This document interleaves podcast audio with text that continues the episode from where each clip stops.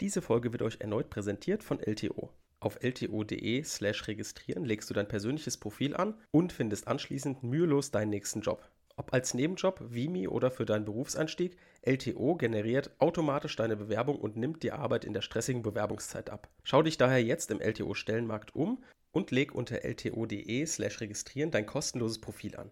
Vielen Dank für die Unterstützung an LTO und hier für euch nochmal die URL lto.de/slash registrieren.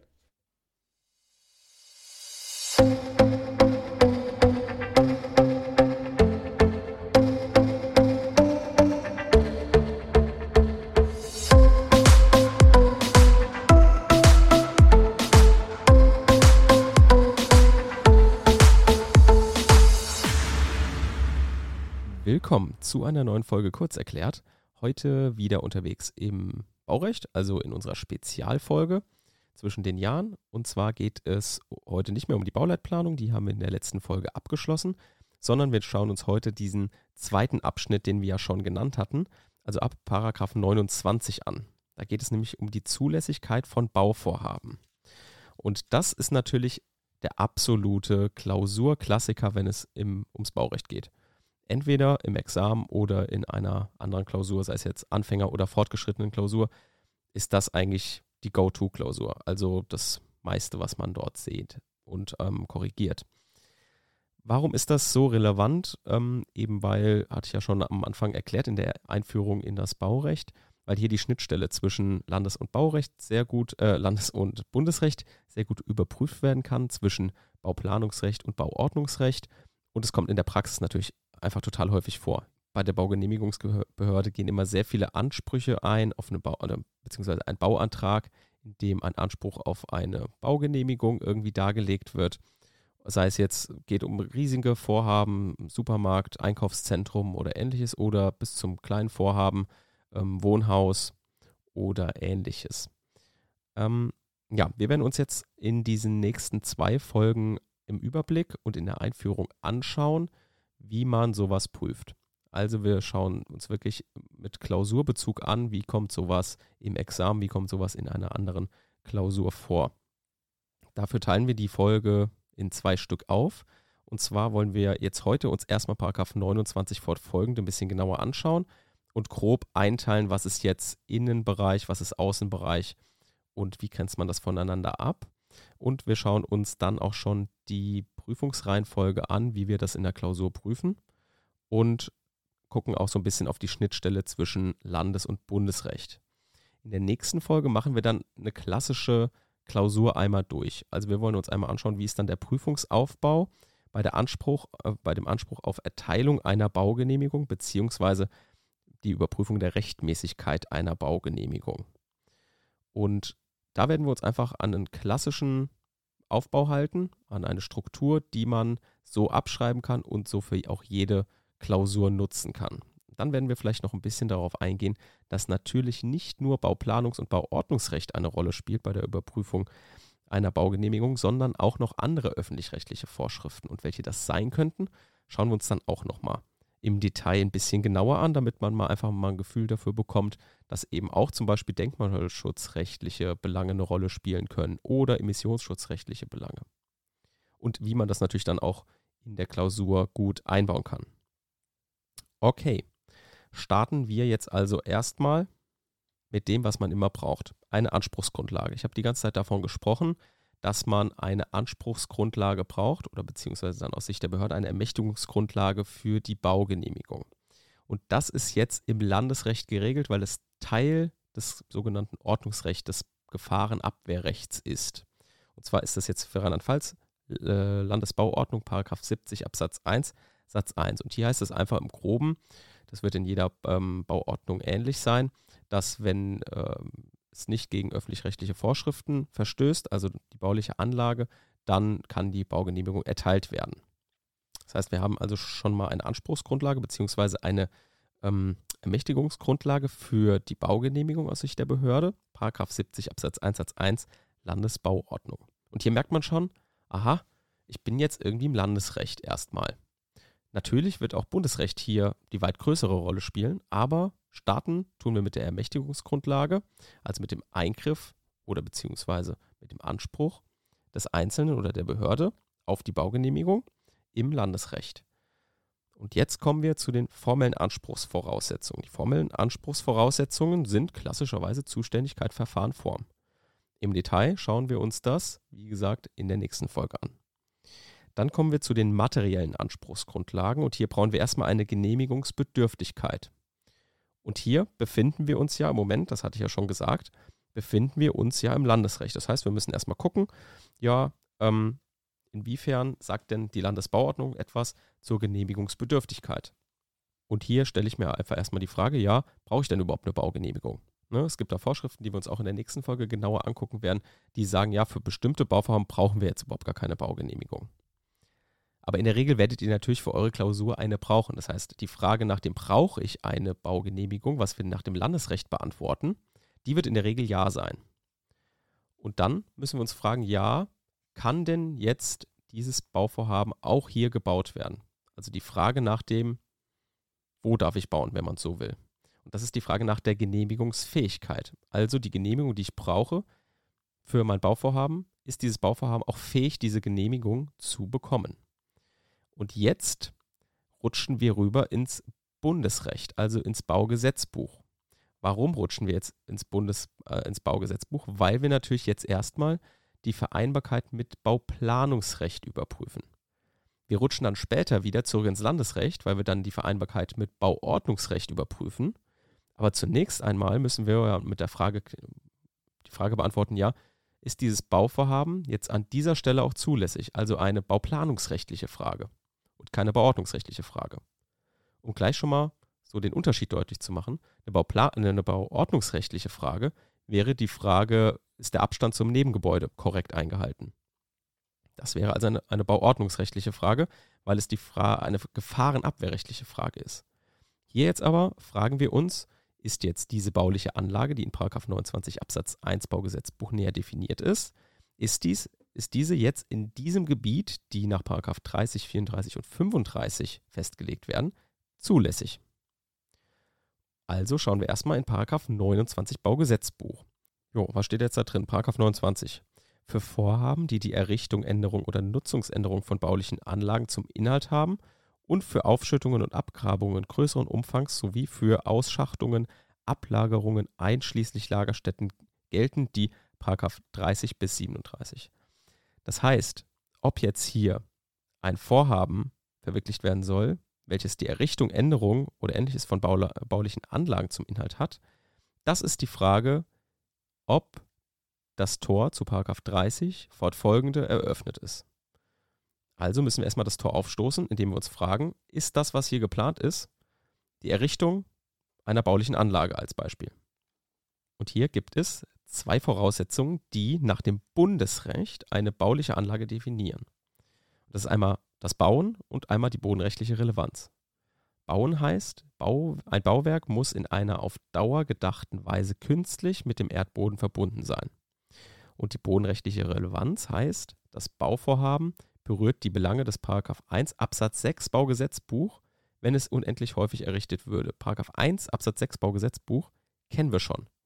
Denn die haben wir vorhin uns auch zur Hilfe genommen, um die abwägungserheblichen Belange, die beim Bebauungsplan berücksichtigt werden müssen, herauszuarbeiten. Das heißt, hier könnt ihr den auch wieder nutzen, um eine bodenrechtliche Relevanz zu begründen. Gehen wir jetzt mal von einem größeren Haus aus oder was auch immer, von einem Supermarkt oder ähnliches, da ist es natürlich klar, dass hier eine bodenrechtliche Relevanz vorliegt wegen Naturschutz, Umweltschutz, pipapo, also mit, wegen ganz vielen Dingen. Das ist natürlich eindeutig. Das ist eher bei kleineren Dingen, wie zum Beispiel ist jetzt der Bauwagen, der ja bewegt werden könnte. Hat er jetzt eine bodenrechtliche Relevanz zum Beispiel? Ist das überhaupt ein Bauwerk? Das müssen wir alles halt in, bei dieser Frage klären. Aber das tun wir jetzt nicht heute, sondern wir wollen das heute einfach nur im Überblick uns anschauen.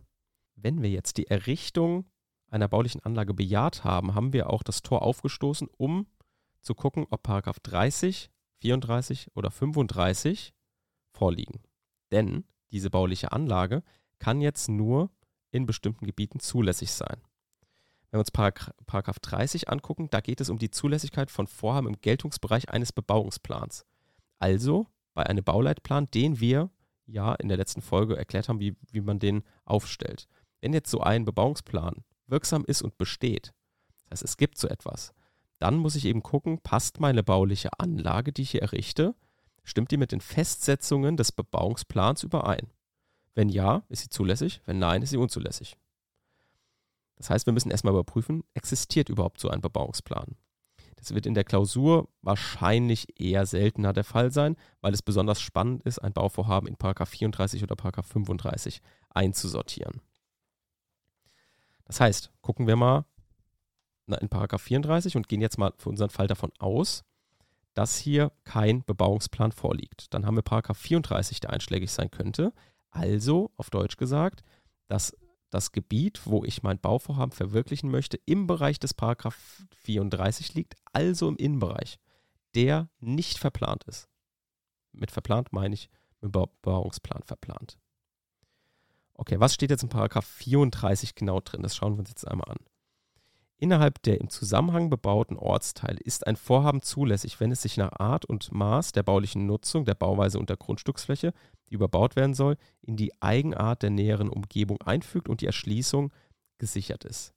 Das heißt also in einem im Zusammenhang bebauten Ortsteil, dem sogenannten Innenbereich. Bevor wir uns jetzt hier die Voraussetzungen angucken, lesen wir uns kurz Paragraph 35 durch, denn das ist genau das Gegenteil von Innenbereich, nämlich das Bauen im Außenbereich, Paragraph 35. Im Außenbereich ist ein Vorhaben nur zulässig, wenn öffentliche Belange nicht entgegenstehen, die ausreichende Erschließung gesichert ist und wenn es, und dann kommen bestimmte ähm, Vorhaben, die aufgelistet werden, die sogenannten privilegierten Vorhaben, einem land- oder forstwirtschaftlichen Betrieb dient nur einen untergeordneten Teil der Betriebsfläche einnimmt und so weiter. Da gibt es bis zu sieben, äh, nee, acht verschiedene Nummern, die einschlägig sein könnten.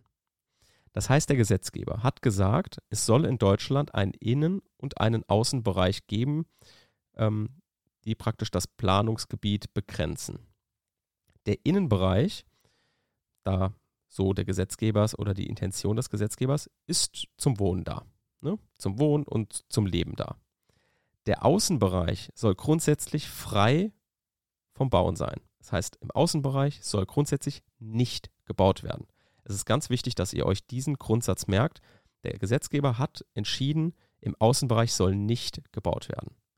Was ja allein schon im Flugzeug sehr gut auffällt. Wenn ihr im Flugzeug fliegt und über Deutschland fliegt, dann seht ihr, dass da eine richtig, richtig organische Siedlungsstruktur ist. Ne? Also ihr habt immer so Ballungsgebiete, wo viele Lichter sind, wenn ihr nachts über Deutschland fliegt. Das habt ihr in anderen Ländern manchmal nicht. Da seht ihr, überall sind irgendwie Lichter verteilt. Das ist in Deutschland aber nicht so, weil der Gesetzgeber wollte, dass der Außenbereich ein reines Erholungsgebiet ist. Also im Außenbereich wird nicht gebaut, sondern sich erholt. Jetzt gibt es natürlich bestimmte privilegierte Vorhaben, wie ich gerade schon gesagt habe, die im Außenbereich trotzdem zulässig sein, sein müssen. Warum ist das so? Weil diese privilegierten Vorhaben, die ausnahmsweise eben im Außenbereich gebaut werden müssen, unverträglich für den Innenbereich sind, weil es zum Beispiel ein Schweinemastbetrieb ist. Ein Schweinemastbetrieb will niemand neben seinem Wohnhaus haben. Deswegen muss man es zwangsweise in den Außenbereich packen. Das war, sich dem, äh, das war dem Gesetzgeber bewusst deswegen hat er das so für sich organisiert. Das heißt, ihr merkt euch, dass grundsätzlich im Außenbereich nicht gebaut wird, sondern im Innenbereich. Was ist jetzt aber der Innenbereich? Der Innenbereich besteht aus bestimmten Voraussetzungen, die ich euch jetzt nenne. Erstmal muss ein Ortsteil vorliegen. Ne? Wir haben ja gelesen, im Zusammenhang bebauter Ortsteil. Was ist ein Ortsteil? Ein Ortsteil ist ein Bebauungskomplex, der nach der Anzahl seiner Gebäude Ausdruck einer organischen Siedlungsstruktur ist. Das, der Gegenbegriff ist die sogenannte Splittersiedlung. Und man kann von einem Ortsteil sprechen, wenn fünf bis sechs Gebäude ungefähr zusammenstehen und eine sogenannte organische Siedlungsstruktur, die ich eben schon genannt habe, bieten. Dieser Ortsteil muss im Zusammenhang bebaut sein. Das heißt, es muss tatsächlich aufeinanderfolgende Bebauung, die trotz eventuell bestehender Baulücken den Eindruck der Geschlossenheit vermitteln. Und hier geht es eben darum, dass man so schaut, ja, so ungefähr drei Bauplätze können zwischen den Gebäuden frei sein und dann ist es noch im Zusammenhang bebaut. Es muss aber, und diese Begriffe müsst ihr euch merken, im Baurecht total wichtig, dass man bestimmte Begriffe auswendig lernt. Diese organische Siedlungsstruktur, der Eindruck der Geschlossenheit, das sind alles Definitionen, die die Gerichte entwickelt haben. Und die will der Korrektor hundertprozentig lesen. Wenn die nicht drinstehen, dann habt ihr auch eine wirklich äh, schlechte Note. So, Paragraph 35 ist jetzt eben die Auffangvorschrift. Das habe ich ja schon genannt. Paragraph 35 ist also der Außenbereich. Und der Außenbereich erfasst jetzt alles, was nicht durch Paragraph 30 oder 34 geregelt ist, also eine klassische Auffangvorschrift, die aber zugleich sagt, ja, eigentlich will ich hier nicht, dass irgendwie gebaut wird. Ne? Mit dem Hintergrund, was ich euch eben über die Intention des Gesetzgebers erzählt habe. Und hier schaut ihr jetzt wieder als kleine Übersetzung, wo wir gerade sind. Hier schaut ihr jetzt also euer Bauvorhaben, wo wird das gerade gebaut. Wenn es eben in einem im Zusammenhang bebauten Ortsteil geplant ist, dann sind die Vorschriften des Paragraph 34 anwendbar. Ist es aber jetzt nicht dort geplant und ist auch kein Bebauungsplan vorgesehen oder besteht auch kein Bebauungsplan für dieses Gebiet, dann befindet ihr euch in Paragraph 35 und müsst prüfen, ob dieses Vorhaben eventuell ein privilegiertes, also ein Vorhaben nach Paragraph 35 Absatz 1 ist oder ein teilprivilegiertes nach Paragraph 35 Absatz 4. Die Unterschiede werden wir uns in der nächsten Folge etwas genauer angucken. Die nächste Folge wird auch wieder etwas länger, ich denke sogar über die 30 Minuten hinaus, weil wir uns da mal einmal in Ruhe diesen Aufbau komplett anschauen. Es gibt jetzt noch den Paragraph 33. Und der Paragraph 33, den werdet ihr verstehen, wenn ihr die letzte Folge gehört habt. Denn in der letzten Folge haben wir uns den Planaufstellungsbeschluss angeschaut. Und der spielt jetzt auch noch eine weitere Rolle. Und zwar habe ich ja gesagt, dass wenn die Gemeinde etwas plant, sie möchte hier einen Bebauungsplan in diesem Gebiet aufstellen und macht einen Planaufstellungsbeschluss, dann greift die sogenannte Veränderungssperre oder kann greifen und die, die Zurückstellung von Baugesuchen. Jetzt ist es aber natürlich so, dass in dieser Phase der Planaufstellung, also der Plan wird gerade aufgestellt, ist aber noch nicht fertig, ein Vorhaben genau in diesem Gebiet geplant wird, was später auch zulässig wäre. Und da spielt jetzt Paragraph 33 eine Rolle.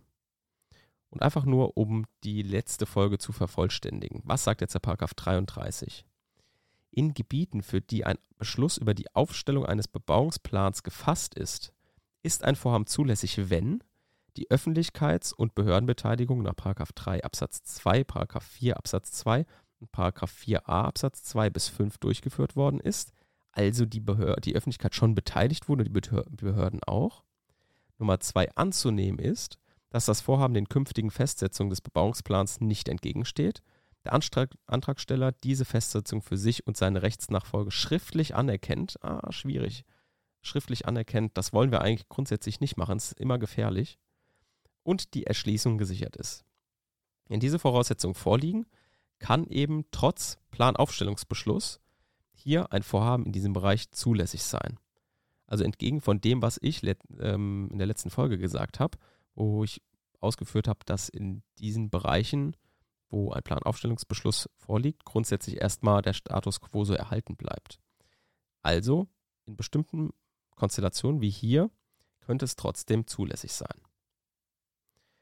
Okay, dann haben wir Paragraph 34, 35 voneinander abgegrenzt. Möglicherweise befinden wir uns in Paragraph 34 im Innenbereich. Das Bauvorhaben ist nach dem Bauplanungsrecht zulässig. Also es kann dort gebaut werden, weil aus bestimmten Gründen, die wir uns in der nächsten Folge anschauen werden, ist das eben ähm, hier zulässig. Dann kommen wir zu der Vereinbarkeit mit Bauordnungsrecht, rutschen wieder runter ins Landesrecht und gucken, ob bestimmte bauordnungsrechtliche Vorschriften dem Vorhaben entgegenstehen könnten. Genauso tun wir es danach mit sonstigen öffentlich-rechtlichen Vorschriften, beispielsweise aus dem Umweltrecht. Ich habe ja schon gesagt, Bundesemissionsschutzgesetz könnte eine Rolle spielen. Das Denkmalschutzrecht könnte eine Rolle spielen, was auch wieder Landesrecht ist und auch deswegen von jedem Bundesland zu Bundesland unterschiedlich. Genauso könnte auch das Landesstraßenrecht noch bestimmte Voraussetzungen an ein bestimmtes Bauvorhaben knüpfen. Das müssen wir natürlich auch überprüfen. Natürlich können auch noch weitere öffentlich-rechtlichen Vorschriften eine Rolle spielen. Ich habe jetzt einfach mal die drei Bereiche genannt, weil die in der Klausur, wenn so etwas drankommt, am häufigsten drankommen. Und damit haben wir dann Paragraph 70 Absatz 1 Satz 1 Landesbauordnung Rheinland-Pfalz und eure Ansprüche aus den anderen Bundesländern ähm, abgehandelt und wissen also, dass dieser Anspruch grundsätzlich vorliegt. Und wenn die Anspruchsvoraussetzungen vorliegen, handelt es sich um eine gebundene Entscheidung, weil es ist mit einem ist formuliert und nicht mit einem kann oder darf. So, das war also der grobe Überblick über den Anspruch auf eine Baugenehmigung. Den Prüfungsaufbau werden wir uns in der nächsten Folge anhand eines konkreten Falles mal anschauen und einfach mal eine Klausur durchgehen, wie so eine Klausur aufgebaut sein könnte. Und bis dahin, tschüss.